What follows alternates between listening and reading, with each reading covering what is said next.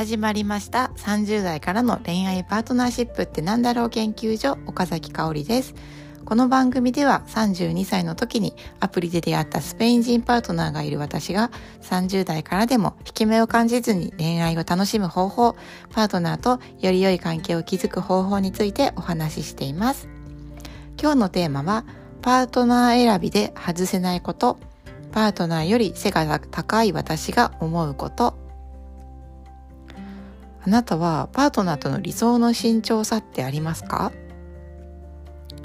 身長はこれぐらい離れている方がいいとかこれぐらい高い自分より高い人がいいとかあと自分より低い人がいいとか、まあ、外見の理想を掲げている方ってとても多いなと思います。で私ももちろん外見の理想っていうのもあります。あるんですが、まあ、自分よりね低い身長のパートナーがいる私の意見として、まあ、今日の放送を聞いていただけたらと思います。まあ、結論を先に言うとパートナー選びは変えられないことで悩まない。これどういうどういうことかっていういうお話に入っていきますね。でパートナー選びで外せないことっていうのは、まあ、変えられないことと変えられることがあるなと思うんですよね。で、まあ、人の変えられないことっていうのは例えば身長顔、まあ、顔もね整形したら変えられるじゃんって言われてしまうとまあそりゃそうなんですけど、まあ、そういう整形などはしない体で話しますね。変えられないことっていうのは身長顔あと過去は変えられないですよね。どこで生まれ育ったとか、まあ、家族構成とか、まあ、過去にね結婚しているとか子供がいるとかそういうことは変えられない過去ですよね。で変えられることっていうのは年収や仕事あと服装あと食事などの生活習慣体型体型は別にダイエットをしたら太痩せたりとか反対に食べ過ぎると太っちゃ太ったりしますよね。であと考え方や思考や性格っていうのもまあ人生のいろんなところで変わっていくことかなと思って。いや人って変えられること山ほどあるなと思って反対に変えられないことってほとんどないなと思ったんですよね、まあ、過去は変えられないし身長や顔も変えられないけど他のことってすごい変えることができるんだと思ってなんか私は自分の未来にすごくワクワクしてきました。で最近ですね私はパートナーがすごく変わったなと感じることが一つあります。それは何かというとパートナーが貯金を始めたんですよ。でこれ何何に驚いているかというとパートナーはですね全く貯金していない人だったんですよね。で私付き合い始めた時にいや30代なのに貯金全くしてない人っているんだと思って結構衝撃だったんですよね。でもそれで別れようかと思ったかというと全くそんなことは思わなくて、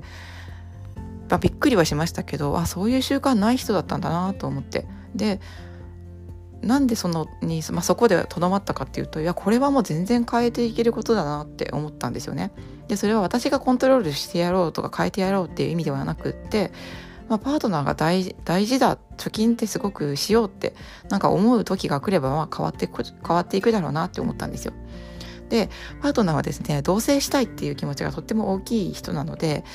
私はですね同棲貯金やらないっていうふうに提案してみたんですよ。でやりたいと彼がやりたいと思っている同性とあとやったことのない貯金っていうのを掛け合わせたら、まあ、あのもしかしたらやり始めるかもしれないなと思ったので提案してみました。でこれはですね同じ講座を2人の講座を作ったとか通帳を作ったってわけではないんですよね。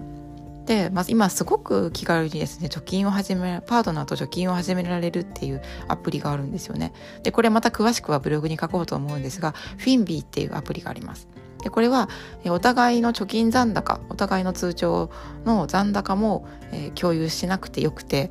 でお互いにこれのぐらい入れようっていう金額も決めることができる。一人一人決めることができる。一緒でもいいし違ってもいいし。で貯金する頻度っていうのも多分月に月に1回なのか、まあ、週に1回少額ずつなのかな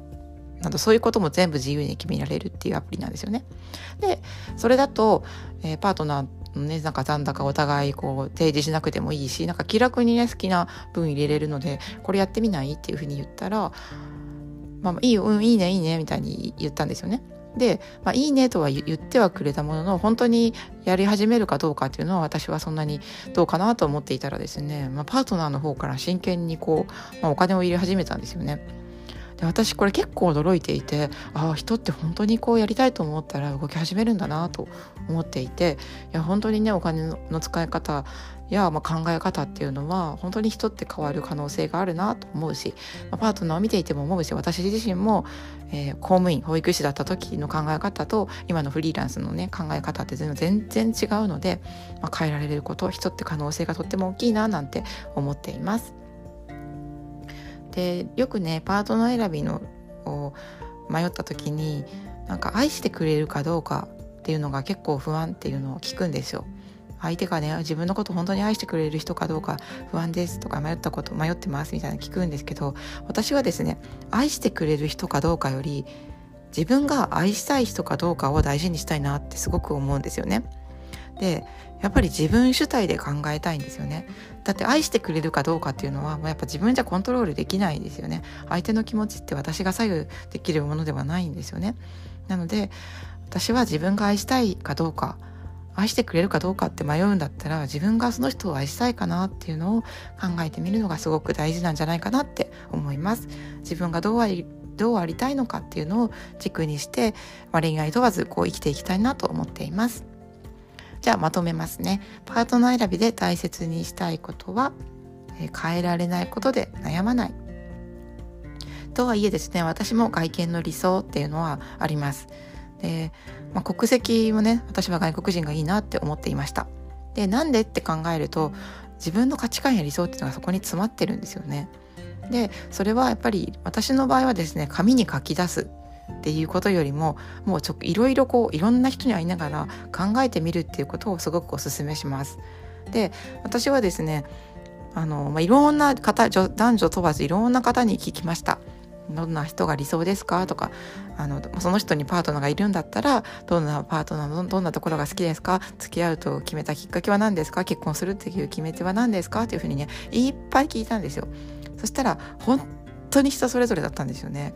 結婚する時に本当に好きじゃなかったんだよねっていう人もいてその人本当に今幸せなんですよ結婚してから好きになったっていう人も私にはいるんですよね身近に。でいや本当になんか好きって何なんだろうな結婚って何なんだろうなっていうのをねもう考えさせられたしいや答えてないんだなって思ったんですよ。でも自分はどう感じるっていうことを軸に考えるより感じるを大切に決めていくっていうことが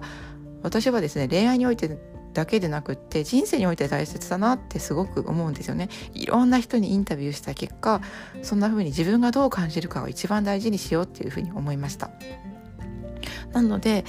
まあ、あのぶっちゃけですねパートナーが自分より背が高かったらいいなって思うことは今は今でもね少しありますよ。でもそんなことよりも大事なことっていうのがいっぱいいっぱいあるしパートナーのことは何が好きかっていうと身長よりももっともっと自分は重視したいこと中身ですよねあの性格とか人柄とかっていうところの方がたくさんあるのでそっちをもっともっとこれからも大事にしていきたいななんて思ってます。でまあ身長が凸凹なことっていうのはまあこれからネタにしていけばいいなと思ってまあ面白く考えています。でここからではちょっと余談なんですが昨日引っ越しをしてですねまだ w i f i がないんですよね。なので昨日 w i f i ないなとどうしようかなと思って昨日は収録できなくて更新ができませんでした。もし楽しみにしてくださってる方がいたらごめんなさい。でまだ w i f i ないんですけど w i f i なしでも収録できるじゃんなんとかなるじゃんってことに気づいたので、えー、今朝は収録しています、今日中にはですね w i f i が整いそうなんですがまあ、何よりですね引っ越しをして場所を変えるとなんか頭もクリアになってなんか、まあ、何を感じるのかなとワクワクしているところです。え、まだですね荷物も届いていなくってまだあの身の回りもまだまだ整ってはいませんが、